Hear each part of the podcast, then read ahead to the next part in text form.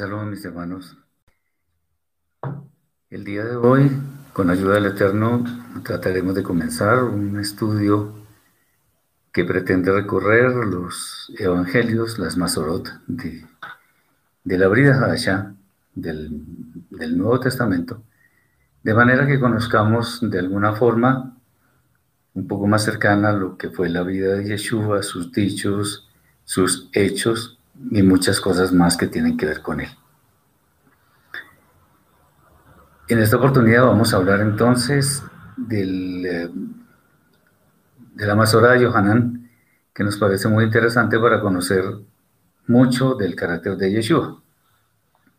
Muy bien, entre los libros de la Brida Hadashah, los evangelios, en, en hebreo Masorot, tienen una especial relevancia, pues lo que estos documentos nos revelan nos permite hacer una inmersión profunda en nuestro aprendizaje de lo que es necesario para que nuestra fe sea un poco más elaborada, o sea, más consolidada, una, una fe mejor. Las acciones de Yeshua son aquí muy relevantes y nos permiten adquirir la seguridad de que son ciertas. ¿Por qué? Porque de todo lo que aquí se narra, de todo lo que aquí se dice, existieron muchos testigos. Además de que el contenido mismo de estos documentos tan valiosos nos provee un gran conocimiento de aquello que es necesario para poder acceder a la vida eterna. Los autores de las Masorot, de los Evangelios, buscan cuestiones muy profundas, de manera que podemos ver hechos únicos que nos ayudan a entender más claramente la obra expiatoria de Yeshua en una forma tal que nuestra comprensión de los escritos de los Talmidim de Yeshua, de los discípulos de Yeshua, se convierte en un tesoro invaluable para nuestro crecimiento en el camino de la fe del Eterno por medio de Yeshua. Es bueno decir que aunque la, narrativa de los autores, los autores son Meir, Hilel, Nunmati, Yahu y Yohanan, o sea, Marcos, Lucas, Mateo y Juan, eh, no es exactamente la misma. Esta narrativa no es igual no podemos decir de ninguna forma que alguno de ellos es superior o es mejor que los demás, sino más bien que estos documentos se complementan perfectamente. Pues todos hablan de la vida de Yeshua y el, el aporte que cada uno hace nos muestra una óptica diferente de las cosas.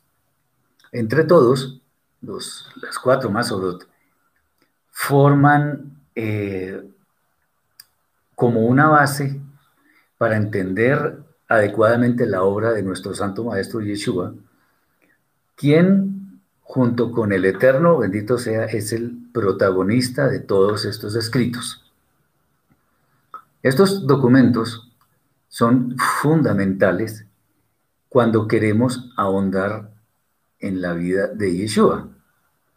Por ello trataremos de estudiar, de meditar en los detalles más relevantes, de manera que obtengamos una vista más completa de lo que Yeshua, el Mashiach, nos dejó como legado en, en estos escritos. Es importante mencionar que una diferencia que se puede hacer con una corta lectura de los evangelios es el estilo que cada uno utiliza. Mientras que Meir, o sea, Marcos, eh, utiliza un estilo muy concreto, un estilo como similar a lo que sería la Mishnah en el Talmud. Eh, o sea, en el sentido de que no hay muchas explicaciones de lo que se está narrando, sino simplemente va al punto y, dice, esto sucedió y ya. Eh, Hillel, o sea, Lucas, es más detallista porque él, él describía los acontecimientos con los detalles más importantes. Ya lo veremos después. Por otra parte, Yahu, o sea, Mateo, nos muestra una serie inmensa de figuras eh, mediante las cuales Yeshua hablaba, exponía a todas las personas para en una forma muy pedagógica revelar las verdades inmersas en esas figuras, lo que muchas personas llaman parábolas. Eh, básicamente eh, es el, libro de la, la, Masorá de Matillahu contiene muchas de estas figuras, muchas de esas parábolas. Yohanan, por su parte, aunque no abarcó una gran parte de la vida del Santo Maestro, porque eso hay que decirlo, algunos dicen que fueron unos pocos días o algo así, revela en realidad grandes verdades en torno a la vida de Yeshua y nos ayuda a comprender por qué muchas de las cosas que han sido mal interpretadas han causado la desviación de la fe de muchas personas en todo, en, todo contexto, en todo ámbito de este mundo. Muy bien. Curiosamente, si se permite el término, algunos de estos, o, algunos estudiosos, han comparado estos cuatro documentos, cada uno de los evangelios los han comparado con, con los cuatro métodos de interpretación escritural, valga decir, Peshat, ese es el que se le, se le asocia a Meir, a Marcos. El método Remes, o sea, el de la sugerencia, se le asocia a Hillel. El método Drash, o sea, el de la investigación, que muestra muchas figuras o alegorías, ese es Matillahu. Y el método Sod, que tiene que ver con misterio y con, con todo lo que es oculto, se le asigna a Yohanan. Esto es simplemente una, eh, algo que los estudiosos han visto. Puede ser que sí. En gran medida, en, cuanto nos adentremos en el estudio de estos documentos, se podrá mirar por qué se hace esta asociación, que tampoco es que podamos decir que es caprichosa, en realidad tiene bastante de cierto. Y en esta oportunidad, con la ayuda del Eterno, trataremos de explicar algunos temas relacionados con la Masorá, el Evangelio de Yohanan, eh, obviamente sin tratar de ser exhaustivos porque es imposible, teniendo en cuenta que nos revela unas cosas muy importantes en el carácter y la obra de Yeshua. ¿Por qué empezamos por Yohanan? Bueno, pues porque precisamente por esto que acabamos de decir, porque nos muestra mucho el carácter de Yeshua, más que eh, sus obras en sí mismas. Obviamente las hay, pero aquí podemos ver quién es el Santo Maestro. Bien, vamos a entrar en materia de una vez. Vamos al capítulo 1. Cabe decir también, hermanos, que esto que estamos haciendo no vamos a hacerlo a la manera de algunas de las cartas de Shaul, que vimos eh, todos los versículos. En realidad aquí vamos a tomar los que son más pertinentes para nosotros para entender cuál es el, el camino de la fe que estamos profesando. Muy bien. Vamos del capítulo 1, vamos a ver los versículos 1 al 5 inicialmente. Y vamos a leerlos para después explicar algo sobre ellos. Desde un principio, eh, es bueno decir que estamos tomando como base la versión del código real. Desde un principio era Dabar de Elohim, y aquel Dabar estaba siempre ante Elohim. Y el Dabar, que ya existía, era la expresión misma de Elohim. Este existía desde un principio ante Elohim. Todas las cosas por Dabar fueron hechas y sin ello, nada de lo que ha sido hecho fue hecho. En él estaba la vida y la vida era la luz de los hombres. Y la luz en las tinieblas resplandece y las tinieblas no prevalecieron contra ella. Muy bien, la primera declaración de Yohanan, de Juan, se refiere a qué era el Dabar de Elohim. Bueno, esto, esto se ha prestado para muchas interpretaciones, para, eh, para concluir cosas que definitivamente no están escritas y que no corresponden con el sentido de la escritura. Eh, se refiere al Dabar de Elohim, el cual existió desde un comienzo. Y esto lo asociamos con la palabra Bereshit, que es el primer libro, la primera palabra que existe en la escritura, Bereshit. El término davar, que es una palabra hebrea, se traduce como palabra, pero también significa un asunto importante. También se puede traducir como cosa y tiene muchos otros significados, pero basta saber estos, estas acepciones que tiene esta palabra de manera que entendamos cuál es el sentido verdadero de estos textos. Cuando vemos el término logos, que es griego, este, este término se queda un poquito corto referente a la esencia del dabar, porque logos sí es palabra, pero dabar significa muchas cosas. Me gusta mucho ese, ese significado que mencionamos en cuanto a que es un asunto muy importante. Eh, el Dabar se refiere básicamente a la base o a la idea misma que tenía el Eterno respecto de su creación. Alguien traduce en forma alegórica el texto, reemplazando la palabra Dabar con la palabra sabiduría.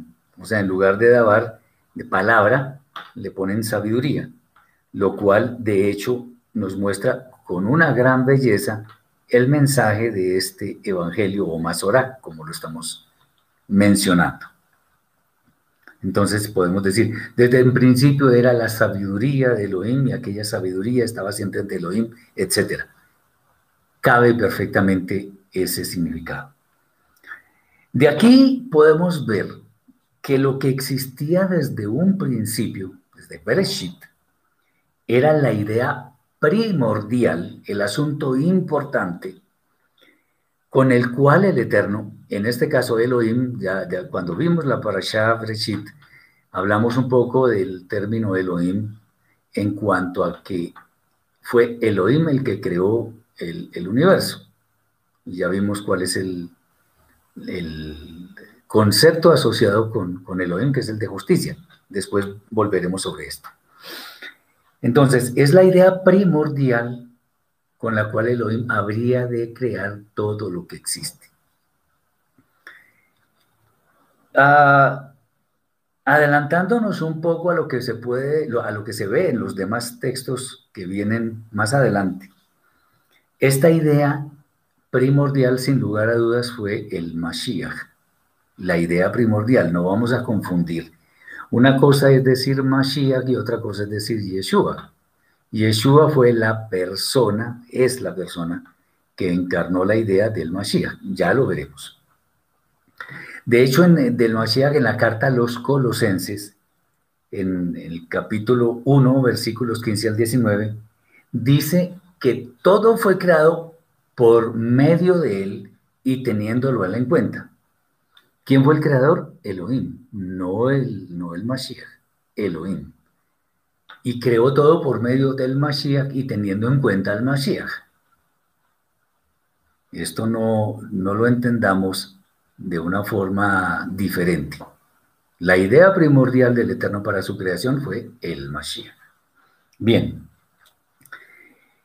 es, es muy importante tener en claro que este texto de ninguna manera hace referencia a alguna criatura. Está hablando del Dabar de Elohim. Se refiere más bien a parte de la esencia del creador, con cuya Dabar creó las Devarim. O sea, Dabar es el singular, Devarim es el plural. Con su Dabar, con su palabra, creó las Devarim, creó las cosas. Entonces, con su palabra creó todas las cosas que existen. Eso es como se debe entender. No vamos a hacer interpretaciones particulares porque eso no está bien. Por eso es que el texto nos dice que el Dabar estaba desde el principio con Elohim y que era la expresión misma de Elohim. Básicamente lo que podemos entender de acá, y eso es una buena enseñanza que, se deriva de estas palabras es que las palabras que salen de nuestra boca revelan en gran parte nuestro carácter, nuestra esencia. De hecho, eh, no es en vano que la persona en la cual se materializó el Dabar fue Yeshua, que es uno con, el Padre. Recordemos que por allá en este libro, en Yohanan, capítulo 10, versículo 30, dice, el Padre y yo somos uno o somos una ejad.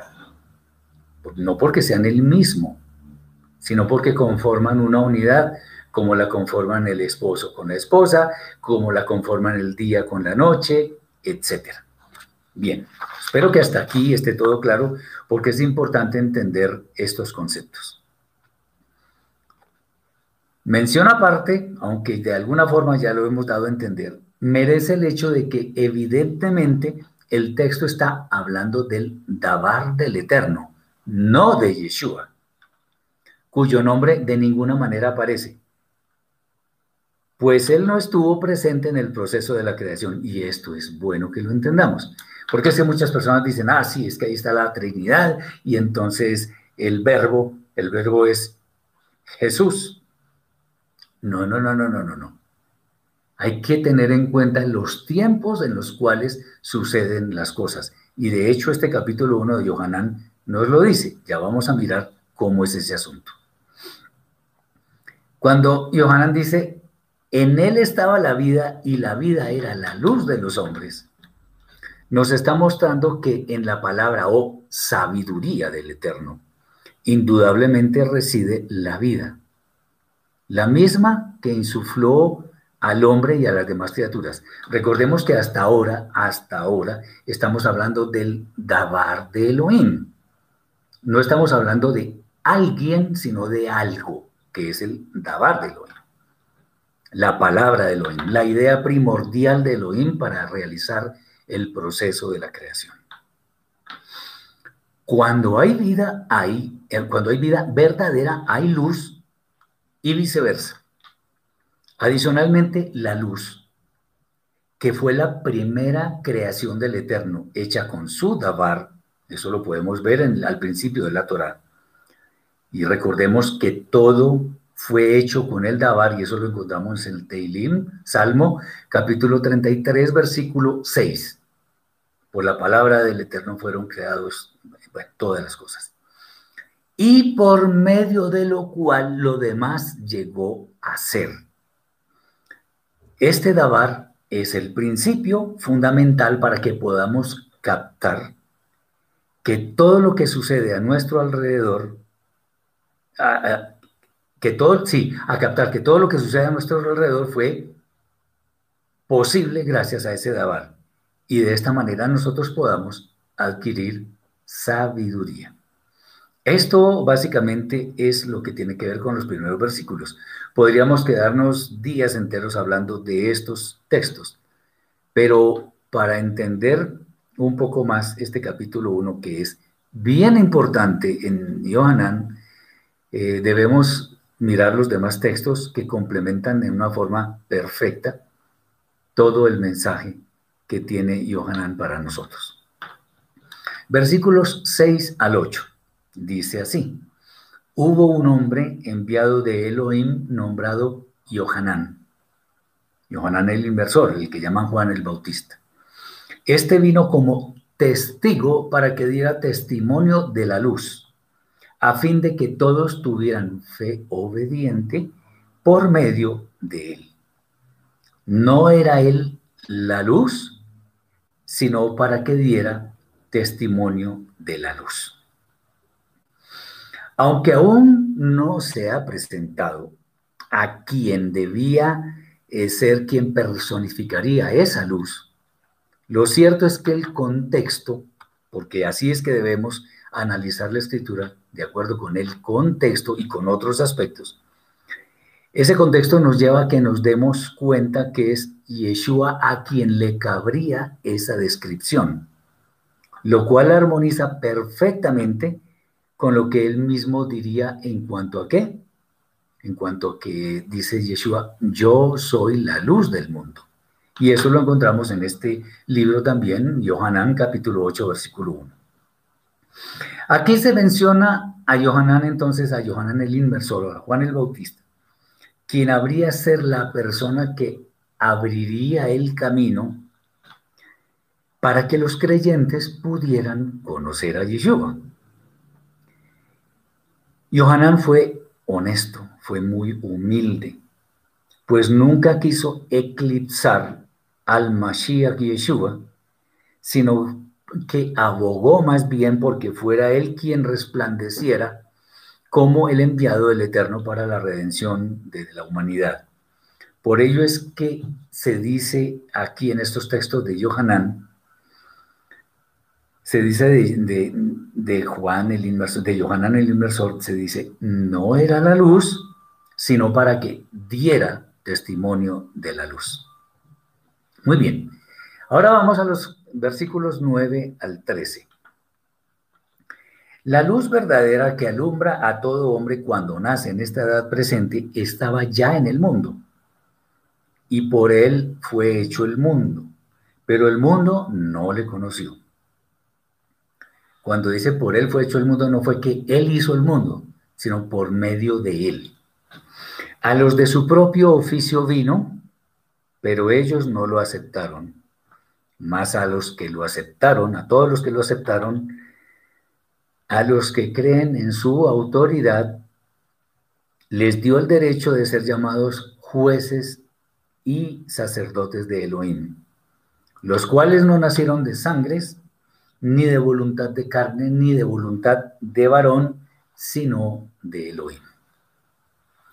De nuevo, en estos textos se revela el testimonio de que la luz que debe alumbrar a todo hombre ya estaba en el mundo, enfatizando que por esa luz fue hecho el mundo, o sea, por medio de esa luz. No obstante, quienes estaban en el mundo, en general, no todos, pero en general, no quisieron saber de él, no quisieron aceptarlo.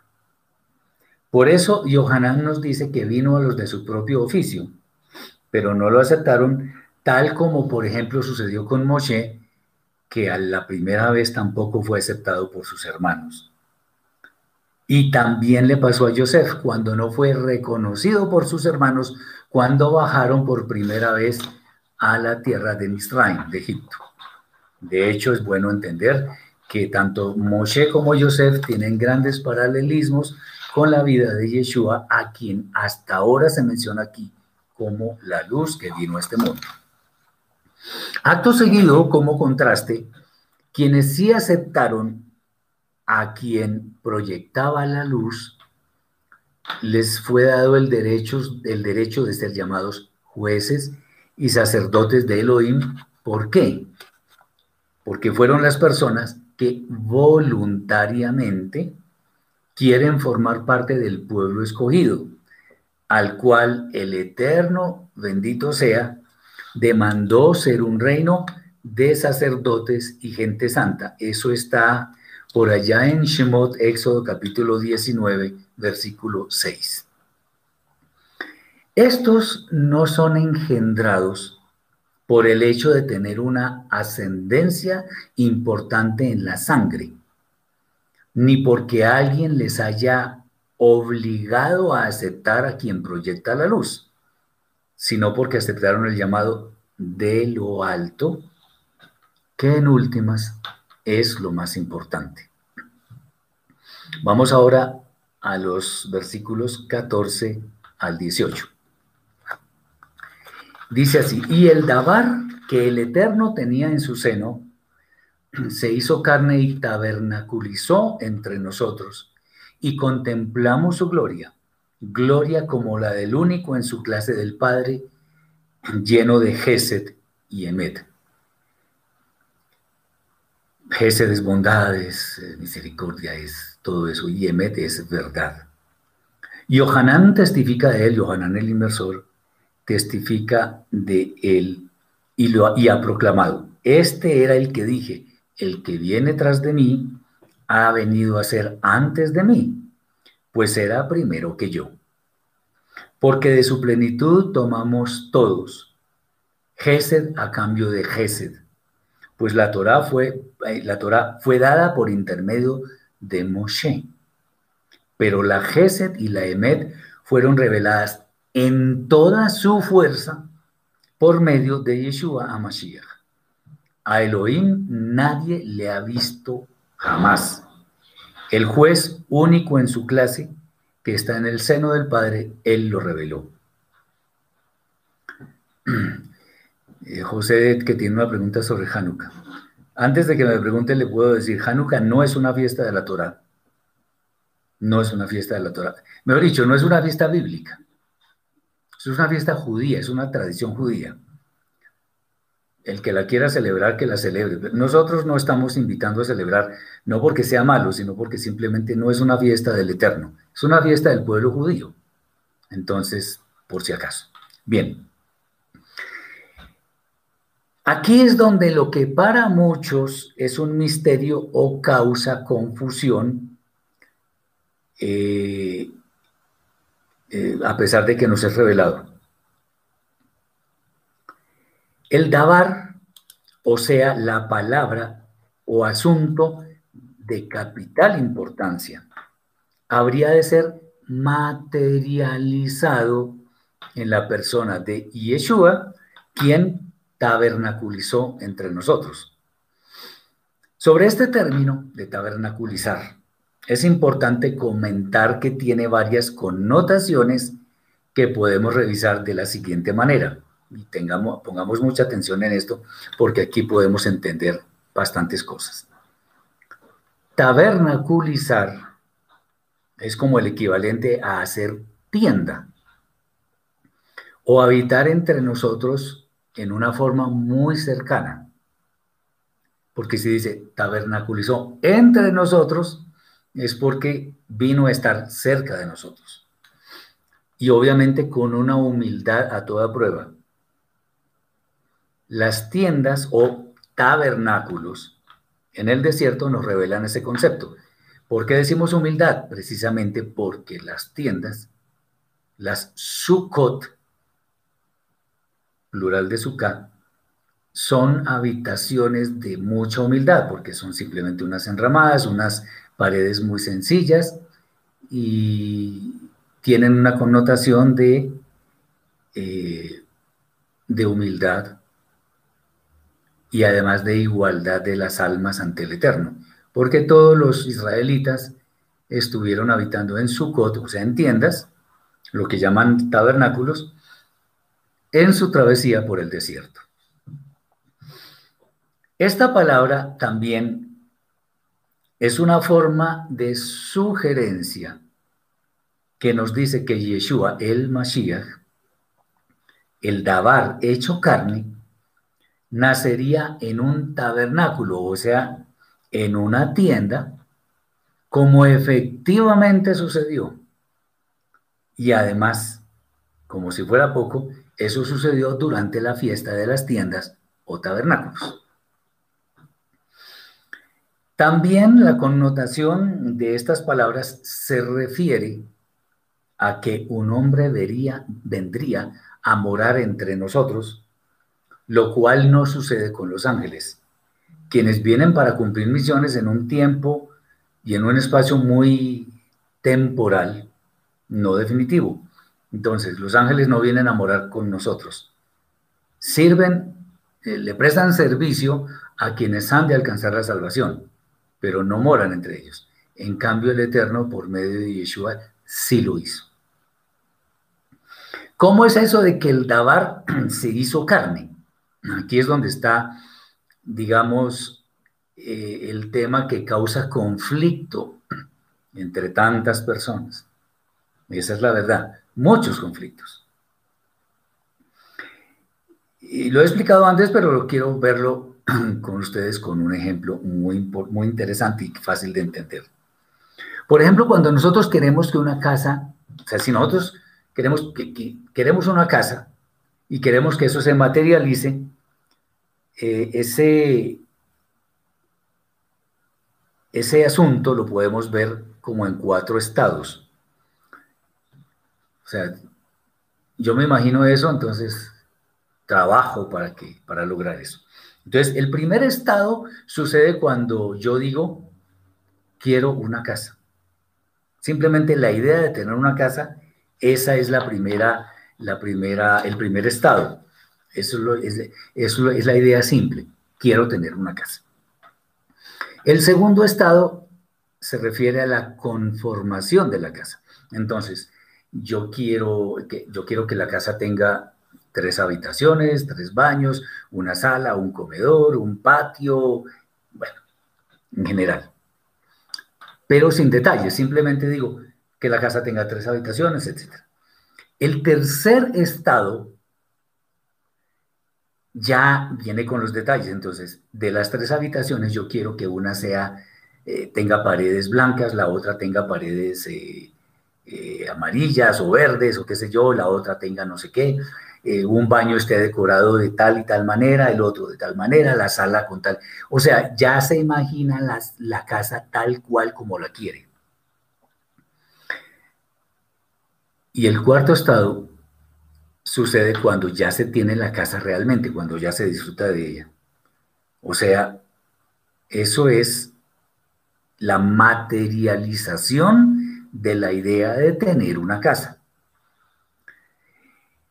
Bueno, eso lo decimos en términos humanos, porque vale la pena comentar que para el Eterno esos cuatro estados no existen, porque para Él todo ocurre al mismo tiempo. el de hecho, pues el, tiempo en sí mismo no existe para el Eterno, existe para nosotros. Por eso recordamos el pasado, vivimos el presente y estamos preparados para vivir el futuro. Pero para el Eterno está el, pasado, el presente y el futuro son la misma cosa, están al mismo, en el mismo lugar, porque para Él no existe el tiempo.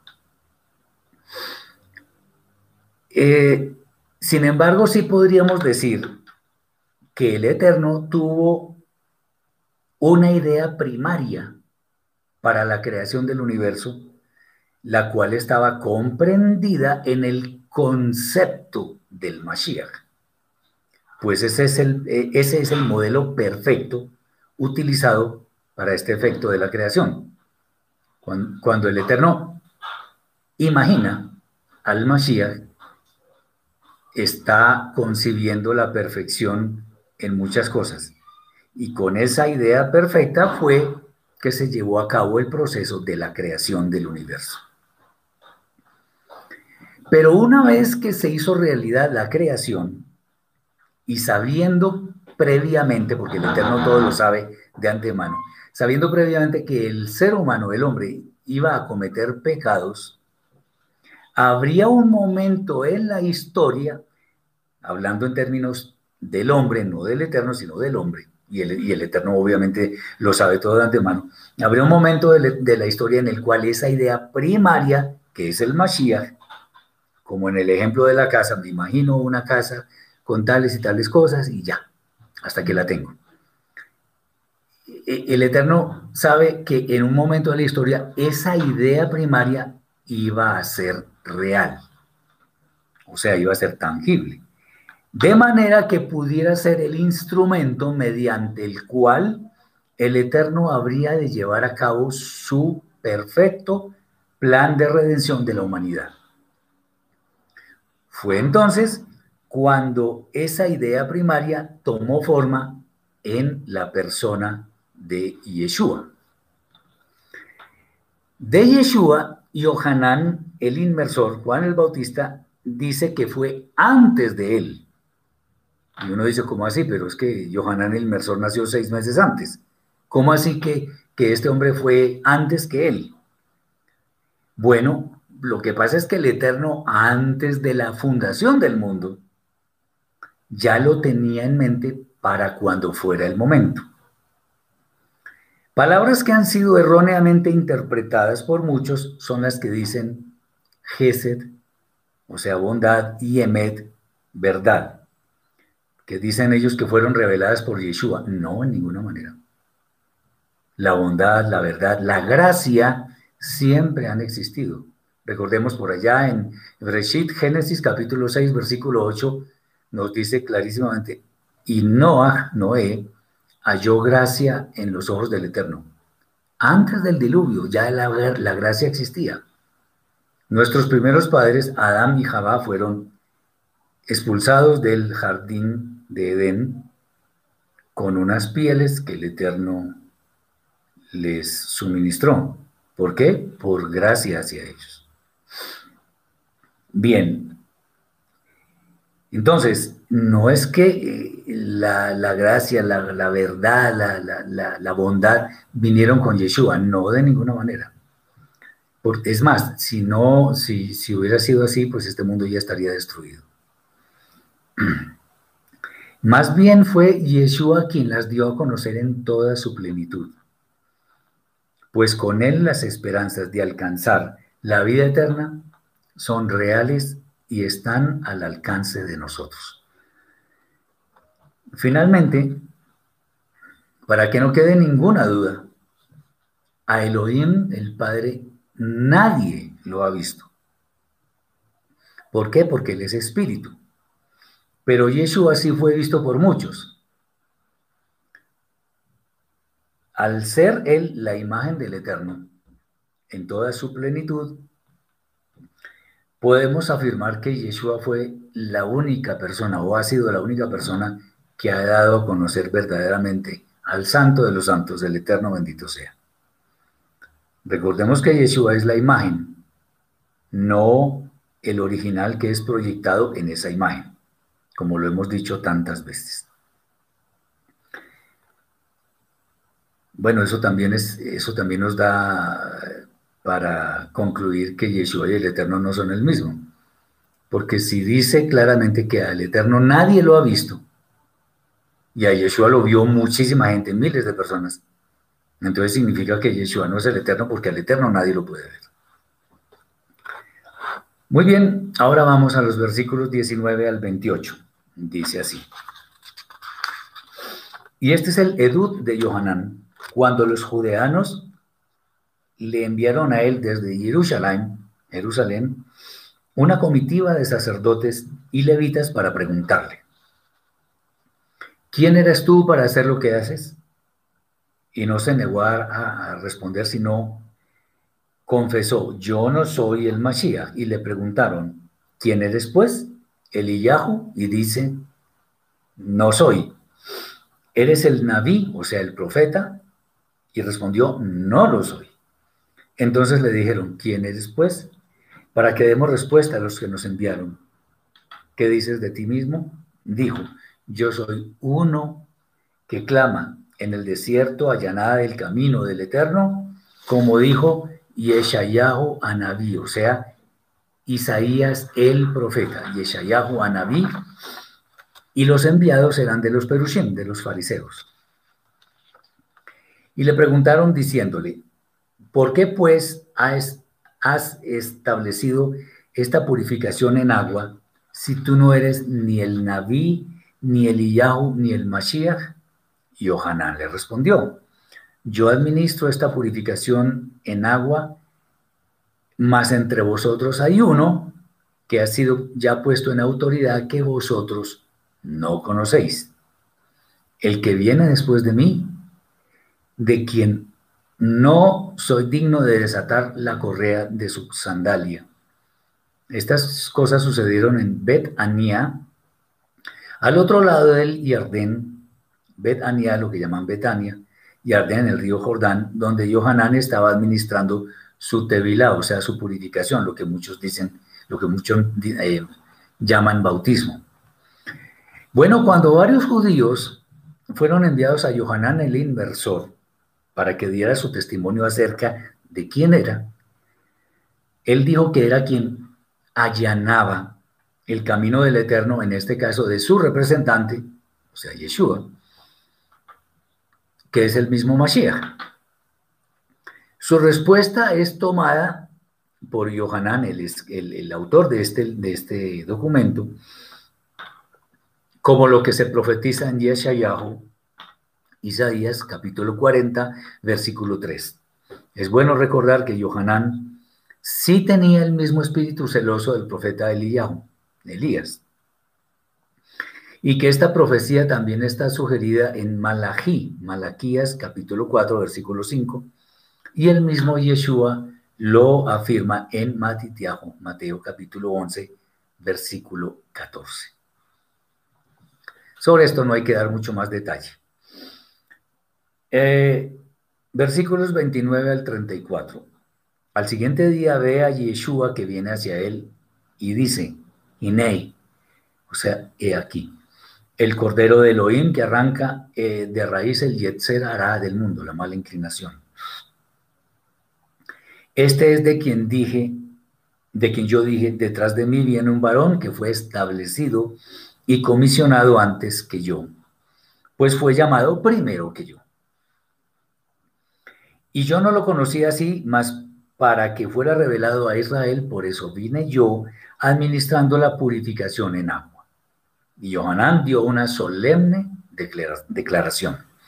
He visto la presencia divina que descendía del cielo como una paloma y permaneció sobre él. Y yo no lo conocía así, pero el que me autorizó para establecer esta tevilá, esa purificación en agua, él me dijo, sobre el que veas que desciende la presencia divina y permanece sobre él, ese es el que ha recibido la autoridad para hacer la purificación en la nube de gloria.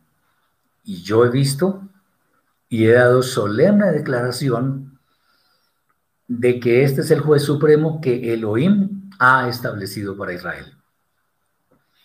Bueno, simplemente de esto que podemos decir, que Yohanan el inmersor, al ver a Yeshua no tenía absolutamente ninguna duda de cuál habría de ser su rol en la redención de la humanidad. Por ello lo identifica plenamente como aquel eh, a quien allanaría el camino, el terreno, para que comenzara su misión. Por ello es que la presencia del Eterno le reveló que Yeshua sería el ungido para ser el juez de Israel. Muy bien. Versículos 47 al 50. Cuando Yeshua dio a Natanael que viene, dijo de él, Inei, un verdadero israelita en quien no hay engaño. Natanael le dice, ¿de dónde me conoces? Respondió Yeshua y le dijo, antes que te viera Felipe, cuando estabas haciendo shaharit debajo de la higuera, te vi. Esto de hacer shaharit es la oración de la mañana del pueblo judío, pero en realidad eso no es lo que está escrito. Estoy es, eh, transmitiendo lo que está escrito en esta versión del Código Real. Le respondió Natanael, Rabí, tú eres el juez supremo de Elohim, tú eres el Melech de Israel. Melech es rey. Respondiendo Yeshua le dijo, porque te dije, debajo de la higuera te vi, ¿crees? Cosas mayores que esta verás. Algo que es muy interesante en este texto es que Yeshua reconoce a Natanael como un verdadero israelita. Bueno, ¿y qué es lo interesante en esto? Pues que Yeshua no se refiere a Natanael como un buen judío, sino como, como un buen israelita, dando a entender que él no vino a causar la redención final del pueblo judío, sino de todo el pueblo de Israel. O sea, no solo, no, no solo una tribu, sino de las doce tribus de Israel. ¿Qué es el pueblo con el cual se han hecho todos los pactos y promesas por parte del Eterno. La redención final entonces afecta a todo Israel y no solo a una parte. Versículo 51. Y le dice, de cierto, de cierto os digo, veréis el cielo abierto y los malajem de Elohim que ascienden y descienden sobre el Ben Adán. Ben Adán significa hijo del hombre. Este texto se relaciona directamente con la visión que tuvo Jacob en Bereshit, Génesis capítulo 28, versículos 12 al 15. Pues, es la, pues la escalera misma es Yeshua, él lo está diciendo, sobre quien suben y bajan los ángeles. ¿Para qué? para llevar ante el trono de gloria del Eterno las oraciones de los santos. Oraciones y, poner eh, y las acciones de los santos. Por supuesto, tal figura es una alegoría que nos muestra a Yeshua como el único camino que lleva al Padre. Básicamente es esto. Vamos a pasar directamente al capítulo 3, porque el capítulo 2 pues no tiene eh, algunas enseñanzas muy, muy relevantes. Vamos al 3 directamente y vamos a ver los primeros ocho versículos. Había un varón de los Perushim, fariseos, llamado Nicodemo, un juez del Tribunal Supremo de los Yehudim, de los judíos. Este vino a Yeshua de noche y le dijo, Rabí, sabemos que has venido de Elohim como maestro, porque nadie puede hacer estas señales que tú haces si no está Elohim con él. Respondió Yeshua y le dijo, de cierto, de cierto te digo, el que no naciere de arriba no puede ver el Malhut Hashem, o sea, el reino de Elohim. Le dice Nicodemo, ¿Cómo puede nacer un hombre siendo ya anciano? ¿Puede acaso entrar por segunda vez en la matriz de su madre y nacer?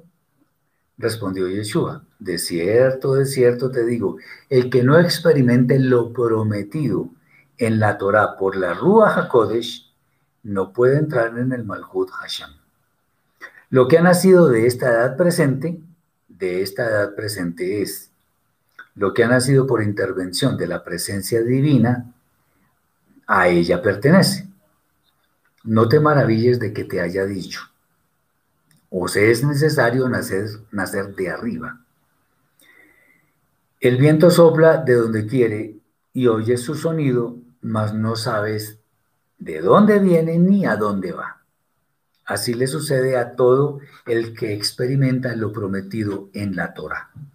Bueno, en este texto podemos ver que Yeshua enseñaba de tal forma que aún personajes encumbrados del judaísmo rabínico de entonces eh, se le acercaban porque las enseñanzas eran muy novedosas. No obstante, y esto es bueno resaltarlo, Nicodemo se acercó de noche porque temía ser descubierto por sus correligionarios, por sus eh, hermanos en su fe, quienes estaban en contra de las enseñanzas del maestro de Yeshua, y de ahí que, que haga esta aclaración en su, en su documento. Los judíos rabínicos se basan en las enseñanzas de sus maestros, los rabinos. Es, es muy, muy común saber eso, muy común verlo mejor que ellos se basan mucho en las enseñanzas que en el Talmud, en el Shulchan Aruch y en otros tratados rabínicos. Por ello, las enseñanzas de Yeshua en ese entonces resultaban algo novedosas, pues se basaban exclusivamente en el testimonio de la Torah y la evidente inspiración del cielo para proclamarlas. Nosotros, y eso es bueno decirlo abiertamente, creemos en la interpretación correcta de la escritura dada por Yeshua. Nosotros le creemos a la Torah. Que los hombres digan o dejen de decir no es el punto. Le creemos a la Torah. Y si, y si los hombres dicen verdad, bueno, entendemos que es la verdad. De resto no. Muy bien. Nacer de arriba tiene que ver con la obediencia, con la fe obediente que profesamos hacia el Eterno que está arriba y no con la obediencia de los, a los hombres que están aquí en la tierra, o sea, abajo. La luz que hemos de recibir para acceder a la vida eterna no puede nacer, ojo con esto, no puede nacer de los razonamientos, de las enseñanzas y doctrinas de los hombres. Eso tiene que quedar claro. La Rúa HaKodesh, el espíritu de santidad, es dado del cielo. Eso no nos lo encontramos en la esquina, ni está, nos lo vendieron en una panadería, no, nada de eso. Viene de arriba.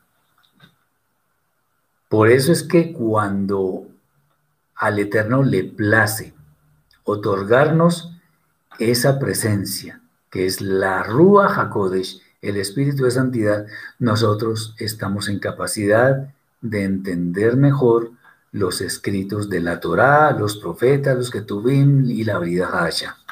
Tengamos eso en cuenta.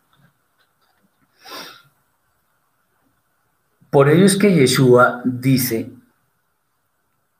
que el que no experimente lo prometido en la Torá, que fue dada desde el cielo, por la Rúa Kodesh, que es la que nos facilita la, eh, entender la voluntad del Eterno expresada en ella, pues no puede entrar en el reino de Elohim. Acordémonos, por allá hay un versículo en el capítulo 17 del profeta Irmeyahu, Jeremías, que nos dice, maldito el varón, el, varón que confía en el hombre y pone carne por su brazo y su corazón se aparta del Eterno. Y después dice, bendito el que confía en el Eterno, etcétera, etcétera. O sea, nosotros confiamos en lo que viene de arriba, de las esferas celestes, de la presencia del Eterno, no en las doctrinas de hombres que son falibles, que se pueden equivocar y que de hecho llevan a los errores en la fe que tiene como consecuencia que una persona se desvíe completamente de lo que el Eterno ha establecido. Muy bien, ahora vamos a los versículos 13 al 21 de este capítulo 3. Dice así. Nadie ha subido al cielo sino el que descendió del cielo, el Ben Adán, el Hijo del Hombre. Y como Moshe levantó la serpiente en el desierto, así es necesario que el Ben Adán, el Hijo del Hombre, sea levantado para que todo aquel, el que creyendo en él ponga por obra sus dichos, tenga vida eterna. Porque de tal manera amó Elohim a los hombres, que dio al Mashiach único para que todo aquel que tiene fe obediente en él no se pierda más, le sea concedido vivir eternamente en el mundo por venir. Porque no envió Elohim su Mashiach a los hombres para dedicarlos, para declararlos, perdón, excluidos para siempre de la vida, sino para que los hombres sean salvos por medio de él. El que tiene fe obediente en él no es excluido, pero el que no tiene fe obediente en él ya ha sido excluido del mundo por venir porque no ha creído en obediencia en la persona del Mashiach único de Elohim. Y esta es la causa legal que estará pendiente sobre ellos, que la luz ha sido ofrecida a los hombres de esta edad presente, pero ellos amaron más la vida sin obediencia a la Torá que, eh, que la de la sujeción a la Torá, porque su forma de vivir era la maldad, porque todo el que practica lo prohibido en la Torá aborrece la luz y no viene a la luz para que su forma de vivir en maldad no sea expuesta. Mas el que practica la Torah se acerca sin temor a la luz para que sea manifiesto a todos que su forma de vida está en armonía con lo que Elohim ha establecido. Ok. ¿Cómo es eso de que el Ben Adam descendió del cielo?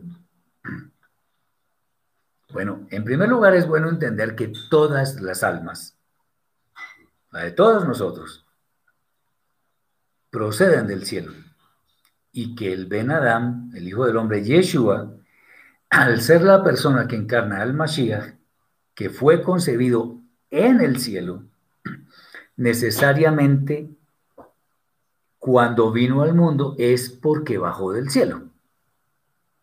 Aunque en general puede afirmarse que todos provenimos del cielo, el único que fue ungido para un propósito tan noble como la redención de los hombres fue Yeshua el Mashiach. En este texto se revela que la serpiente de cobre que el Eterno ordenó a Moshe erigir para la sanidad de muchos es un tipo de Mashiach. que es lo que está poniendo aquí Johanan.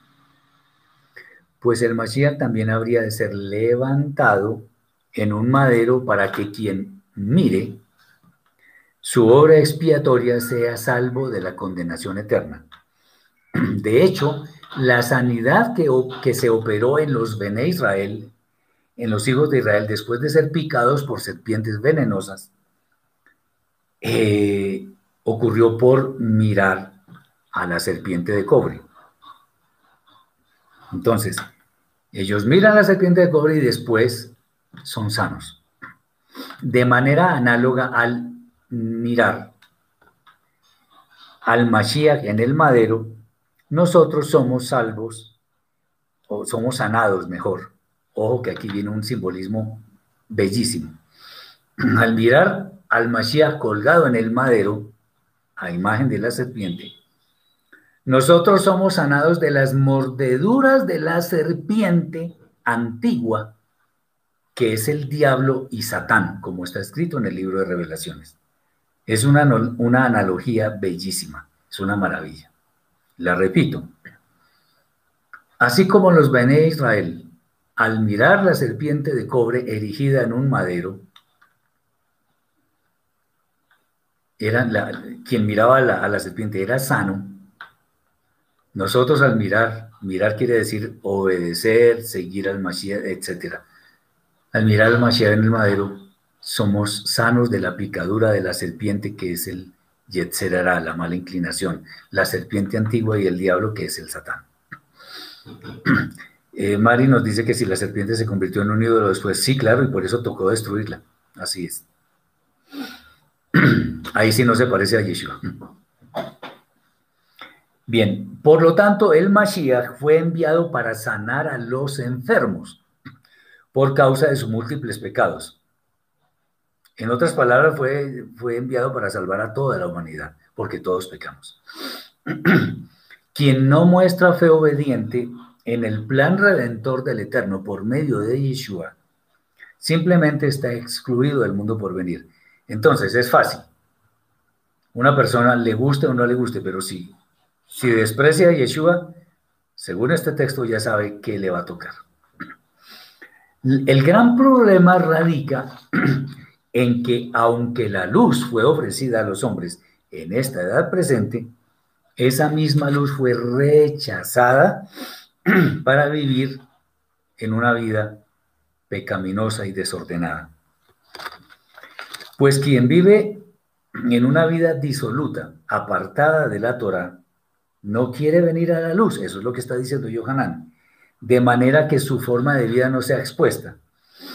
como sucede quienes, sabiendo, quienes haciendo lo malo eh, se esconden. Y eh, obviamente se esconden de quienes, de la autoridad, se esconden, se esconden de los demás, especialmente de quienes hacen justicia.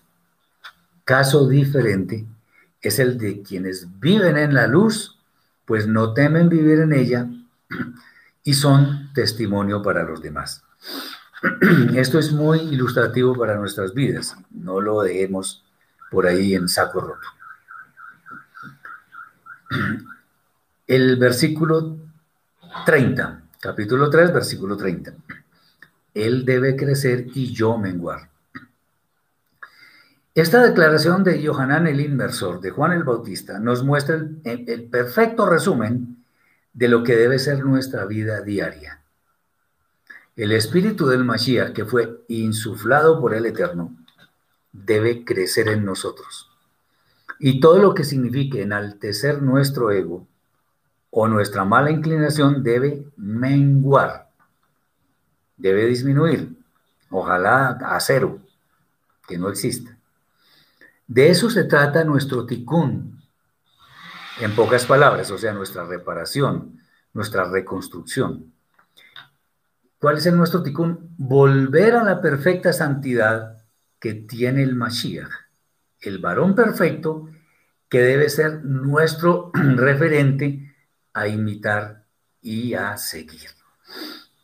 Así como el Mashiach pudo minimizar su mala inclinación hasta prácticamente desaparecerla, nosotros debemos seguir ese ejemplo pues cualquier cosa que desvíe nuestra atención de lo verdaderamente santo, debemos desecharla. Así de sencillo, sin más ni más. Versículo 36. El que tiene fe obediente en el Mashiach tiene vida eterna. Pero el que desobedece al Mashiach no verá la vida en el mundo por venir, sino que la indignación de Elohim permanece sobre él. Contundente y gravísimo además. Aunque parece muy obvio para el creyente, la verdad es que muchos, ojo con esto, muchos, es muchísimas personas, no consideran a Yeshua como el Mashiach. Además, no solo no lo creen, sino que lo desprecian. Le ponen nombres peyorativos. De eso tendrán que dar cuenta. Lo que, lo que el Eterno nos está diciendo con estas palabras es que quien desprecia su plan maestro, que es Yeshua, el plan maestro es la redención de la humanidad por medio de ese hombre perfecto, eh, pues no va a alcanzar la vida eterna, no va a alcanzar la vida eterna, que es la forma como el Eterno finalmente ha de mostrar su indignación. Quien por el contrario siga las pisadas del Santo Maestro en perfecta obediencia, desde ahora tiene el galardón de la vida eterna. Ahora, que lo tenga desde ahora no significa que no lo pueda perder, claro que lo puede perder si se dedica a una vida de pecado. Eh, dice John, a Yeshua lo han idolatrado como si fuera el Padre también, exacto. Sí, no, no, nada que ver, o sea, Yeshua es el Mesías que envió el Eterno, son dos diferentes. Ahora vamos a pasar al capítulo 4, que tiene cosas bien interesantes. Vamos a empezar desde los versículos 7 al 15. Como dije desde un comienzo, vamos a, estudiar los aspectos más relevantes para nuestra fe. Y vino una mujer de Shombrom, Samaria, a sacar agua. Y Yeshua le dijo, dame de beber, pues sus talmidim, sus discípulos, sus estudiantes, habían ido a la ciudad a comprar alimentos. Le dice entonces la mujer Shambronita, la samaritana, ¿cómo tú siendo Yehudí, judío, me pides beber a mí que soy mujer de Shambron, de Samaria? Porque Yehudim y Shambronim, o sea, judíos y samaritanos, no tenían relaciones amistosas entre sí. Respondió Yeshua y le dijo, si conocieras la provisión de Elohim y quién es el que te dice, dame de beber, tú le pedirías y él te daría agua viva. Le dijo, Adón, Señor, ni vasijas traes contigo y el pozo es profundo. ¿De dónde pues tienes el agua de vida? ¿Eres tú acaso mayor que Jacob Avino? Avino es nuestro padre, que nos dio este pozo del cual bebió él mismo, sus hijos y sus ganados. Respondió Yeshua y le dijo, todo el que bebiere esta agua volverá a tener sed, pero el que bebiere del agua que yo le daré no tendrá sed jamás sino que el agua que le daré a él será una fuente de aguas que salte a borbotones para vida eterna. Le dijo la mujer, Adón, dame esa agua, para que no tenga sed ni tenga que venir aquí a sacar. Qué interesante. Una mujer de Samaria y sin embargo las palabras que dice Yeshua. Bueno, este texto nos muestra algunas cosas que debemos tener muy en cuenta. En primer lugar, cuando hay verdadera santidad en una persona, no hay, que, no hay ningún problema en que un hombre y una mujer estén conversando solos en un sitio público. Público, claro. Algunos prohíben esto sin importar las circunstancias, pero aquí Yeshua, quien tenía las intenciones correctas, nos da una lección clara sobre este asunto. En aquel tiempo los judíos y samaritanos no podían compartir nada entre ellos. Esto es sectarismo por cualquier lado que se le mire. Además en contra de un buen testimonio. Pues esta discriminación muestra evidentemente una falta de amor.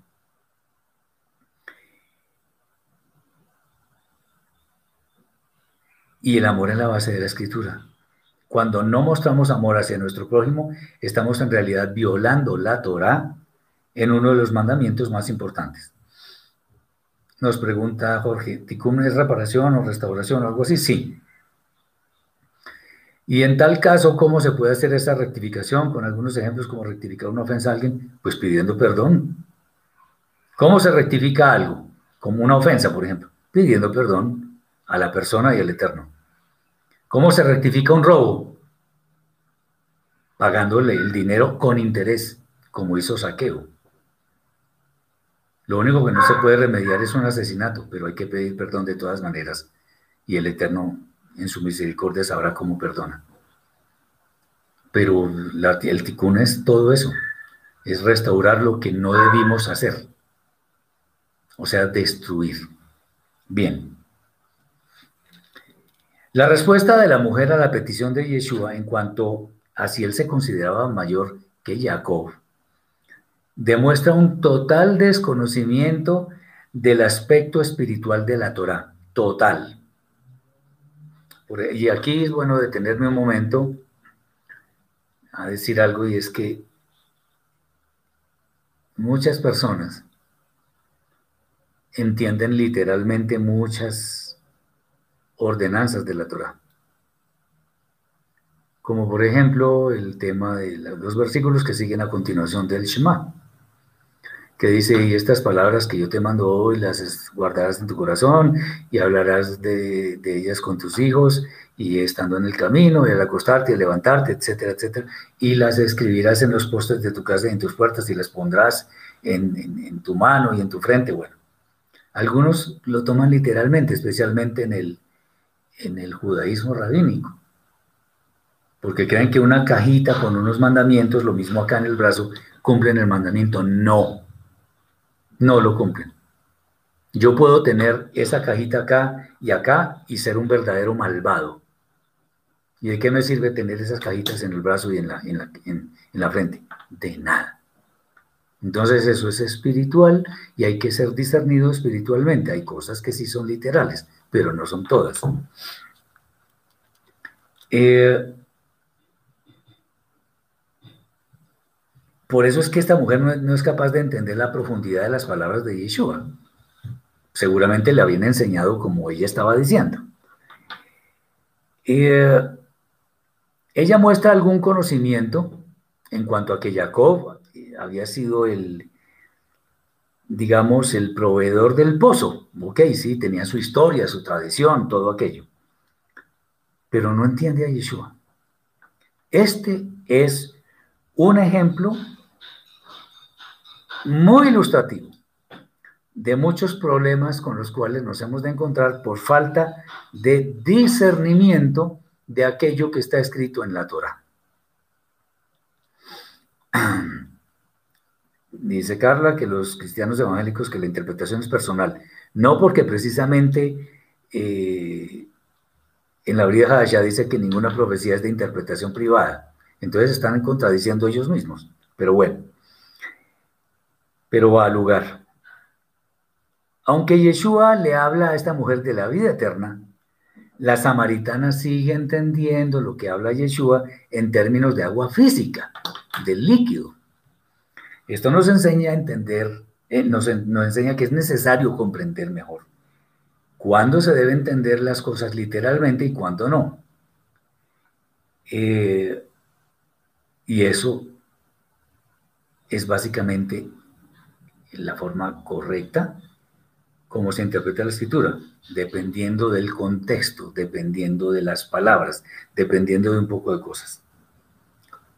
Por eso es que es necesario el estudio de la Torah en una forma muy concienzuda e incluso, si se puede, eh, el estudio de la lengua hebrea. Aunque si no tenemos acceso a eso, pues entonces consigamos un maestro que nos enseñe. Eso también vale.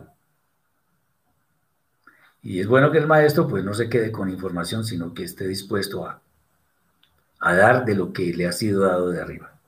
Bien, vamos ahora a los versículos 20 al 26. Nuestros padres eh, sirvieron al Eterno en este monte. Y vosotros decís que en Jerusalén es el lugar donde debemos servirle. Y Yeshua le dijo, mujer, créeme que vino un tiempo cuando ni en este monte ni en Jerusalén serviréis al Padre. Vosotros servís lo que no sabéis. Nosotros servimos lo que sabemos, porque la salvación viene de los Yehudim, de los judíos. Pero viene una hora y ya ha llegado cuando los verdaderos servidores servirán al Padre con la motivación correcta y según la Torah, porque a los tales el Padre busca para que le sirvan. Elohim es espíritu, y los que le sirven en espíritu y según la Torah deben servirle. Le dijo la mujer, sé que viene, sé que viene el Mashiach, llamado el ungido. Cuando él venga nos dirá todo lo que debemos hacer. Y Yeshua le dijo, Anihu, o sea, yo soy él, el que habla contigo. Lo que la mujer le dijo a Yeshua se refiere a lo que desde la Torá se había realizado por parte de los ancestros del pueblo de Israel. No obstante, Yeshua, como buen conocedor de lo que habría de venir en el futuro, se apresta a decirle que ni siquiera el servicio al Padre se haría desde Jerusalén, pues ello no depende de un lugar, sino de la motivación correcta. Qué interesante. Cuando queremos servirle al Eterno, no necesitamos un templo. No porque estemos despreciando el templo, sino porque el servicio al Eterno se hace todos los días, en todo lugar y en todo momento con todas las personas. Eh, es interesante que incluso en el pueblo judío dicen algo muy sabio. Y es que muchas veces, no siempre, pero muchas veces, la mejor forma de estudiar Torah, o mejor, la mejor forma de hacer Torah es no estudiando Torah. ¿Cómo así? La mejor forma de hacer Torah es viviéndola. Entonces, haciendo buenas acciones en el lugar de trabajo, en la calle, en la casa, en todo lugar. No porque esté estudiando a toda hora la Torah, tenga el libro acá y lo esté mirando. Eso no necesariamente es el servicio. Me sirve para entender cómo debería ser mi servicio, pero el servicio al Eterno es en todo lugar. Entonces las personas que creen equivocadamente que si yo no me congrego no le voy a servir al Eterno, de una vez bájense de esa nube, porque cuando uno se congrega, además de que es una porción muy pequeña de servicio que le puede uno hacer al Eterno, tiene que ver también con agrandar la familia, conocer más personas que estén en este camino de la fe que profesamos. Entonces el servicio al Eterno se hace en todo lugar.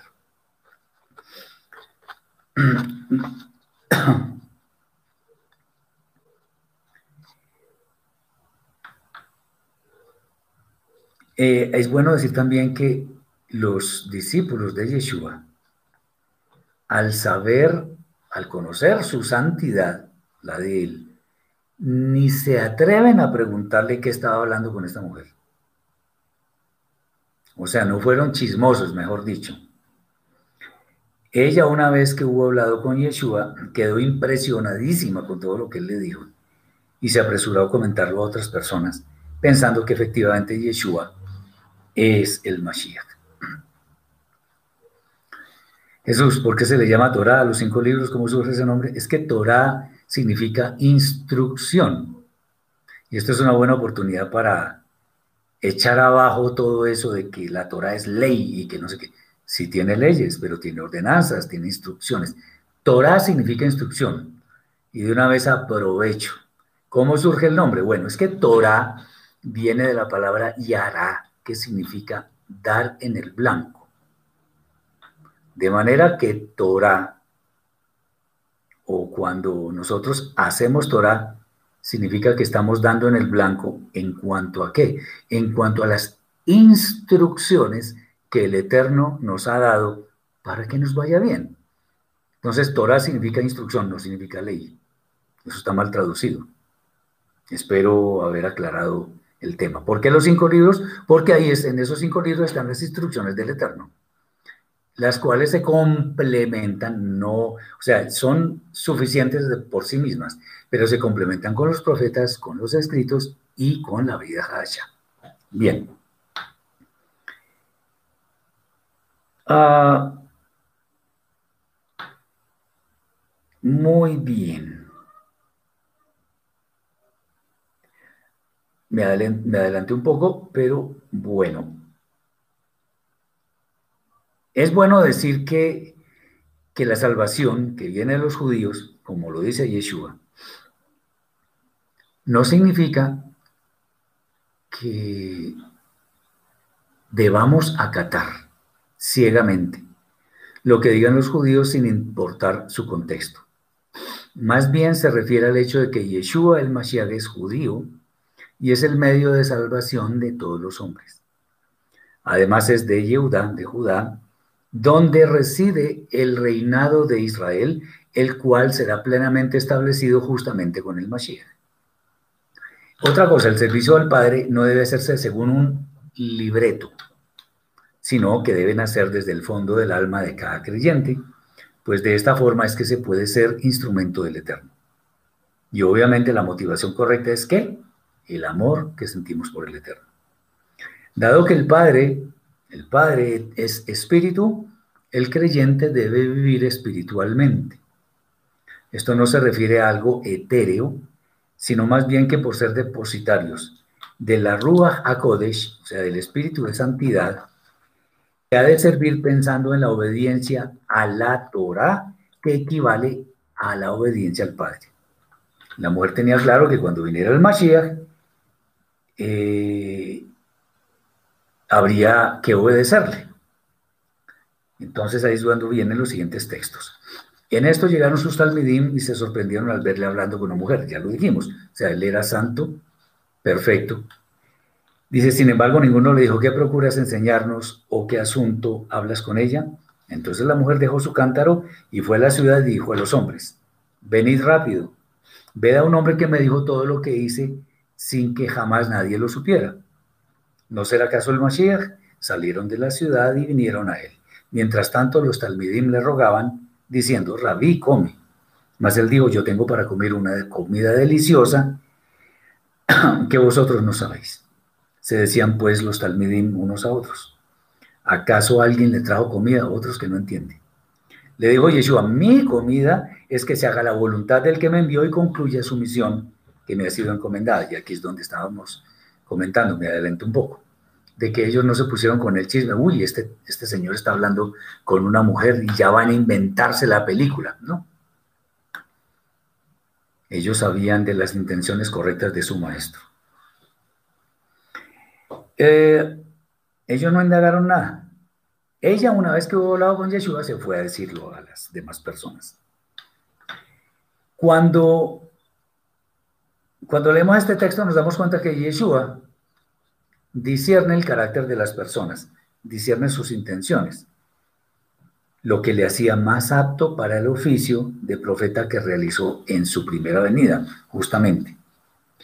Pero no solo eso, sino que ahora, además, está oficiando como Cohen Gadol, o sea, como el sumo sacerdote, y también es idóneo para este rol puesto que sabe cómo interceder por las personas que han de alcanzar la salvación, pues conoce sus debilidades y fortalezas.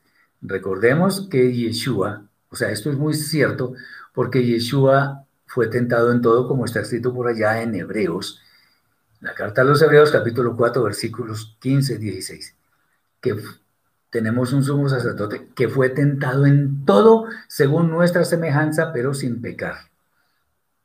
O sea que Yeshua sí conoce efectivamente todas, absolutamente todas nuestras debilidades. Ahora los versículos 39 al 42. Entonces muchos de los de aquella ciudad de Shomron, Samaria, creyeron en él por causa de la palabra de la mujer, que no cesaba de confesar. Me ha dicho todo lo que he hecho en secreto. Cuando pues llegaron los shomronitas, los samaritanos, le rogaban que permaneciera con ellos y estuvo allí dos días. Y muchos creyeron por las enseñanzas que salían de él y decían a la mujer, atención, ya no creemos solamente por tu dicho, sino porque nosotros mismos hemos oído y sabemos que verdaderamente este es el Salvador del mundo. Qué bello esto. La actitud de muchos que sinceramente quieren alcanzar el reino de los cielos es sencilla. No necesitan apoyarse en teorías muy rebuscadas ni en fábulas intrincadas para entender que Yeshua es el Mashiach. Es una fe sencilla, es una fe que no requiere arandelas, que no requiere adornos, es una fe que entiende lo fundamental. Aunque en aquellos días muchos tuvieron el enorme privilegio de ver a la persona de Yeshua. Lo vieron físicamente. Y de alguna manera fueron testigos de sus obras.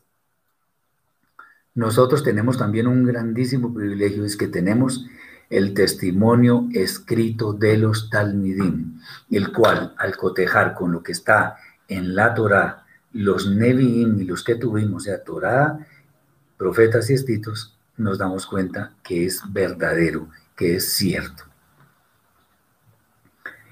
¿Cómo podemos afirmar que estas palabras de Yeshua, plasmadas por Yohanan, son verdaderas entonces? Porque corresponden al testimonio de la Torah, de Moshe, que es la base de nuestra fe.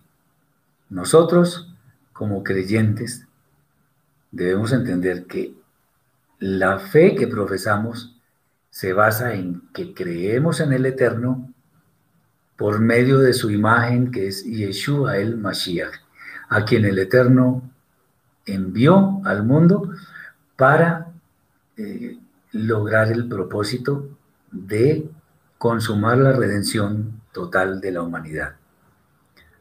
Y a esa redención podemos acceder todos. Si alguien desprecia ese plan, ya sabe que la vida eterna no es para él. No menospreciemos lo que el Eterno nos está dando con tanta bondad. No menospreciemos eso como lo hizo Esaf con su hermano Jacob, que menospreció la primogenitura por, por un plato de comida. Y en este momento se me ocurre algo bellísimo también. Así como Esaf despreció su primogenitura por un plato de comida,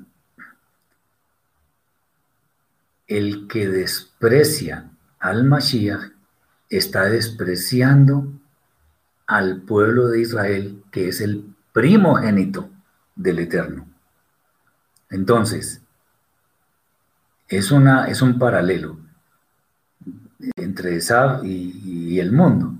El mundo desprecia a Israel, que es el primogénito. Por eso el mundo no le conoce. ¿El reino del Mashiach Yeshua está vigente en la actualidad o es un reino de emuná para los creyentes en él? Todas las anteriores. o sea, ya, a ver, es que el reino no es del Mashiach, es del Eterno. El Mashiach es, va a ser, porque todavía no lo es, va a ser temporalmente rey y juez. Voy a explicar, bueno, me gusta esa pregunta. Ya hemos explicado ¿En qué consiste un reino? ¿Qué se necesita para que exista un reino? Lo primero que se necesita es un rey, obviamente, pero también se necesitan unos súbditos y también se necesitan unas normas que el rey impone para que sus súbditos las cumplan. Entonces el reino de los cielos, bueno, el reino de Elohim, el reino del Eterno, aunque muchos dicen que son varios reinos y que no sé qué cosas. En últimas lo que queremos es entrar en el reino del Padre. El rey es el Padre eterno, por supuesto. Los súbditos somos los creyentes. Y las normas son la Torah. Por eso es que Yeshua lo decía el reino de los cielos se ha acercado. ¿Por qué? Porque conocemos la Torah y quienes practicamos Torah pertenecemos al reino. No en vano Yeshua decía que nosotros no somos del mundo aunque estamos en el mundo. Y decía también pidiéndole al Padre, no te pido que los quites del mundo, sino que los guardes del mal. Entonces, el reino de los cielos se ha acercado porque todavía no está pleno. ¿Por qué no está pleno? Porque no todos obedecen. Es claro. Y los que no obedecen no pertenecen al reino.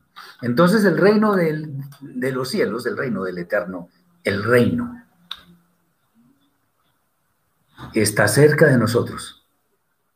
Está está accesible para nosotros. Que si está vigente, claro que está vigente. Por eso es que nosotros no somos del mundo, pero estamos en el mundo. ¿Por qué? Porque seguimos la Torah que es celestial, no leyes de hombres. Eh, cuando dice mi hermano que es un reino de Emuná, pues sí, claro, Emuná es fe obediente. Y fe obediente es lo que nosotros observamos para que el, el Eterno, que es el Rey, nos acepte en su propio reino. Espero haber sido claro.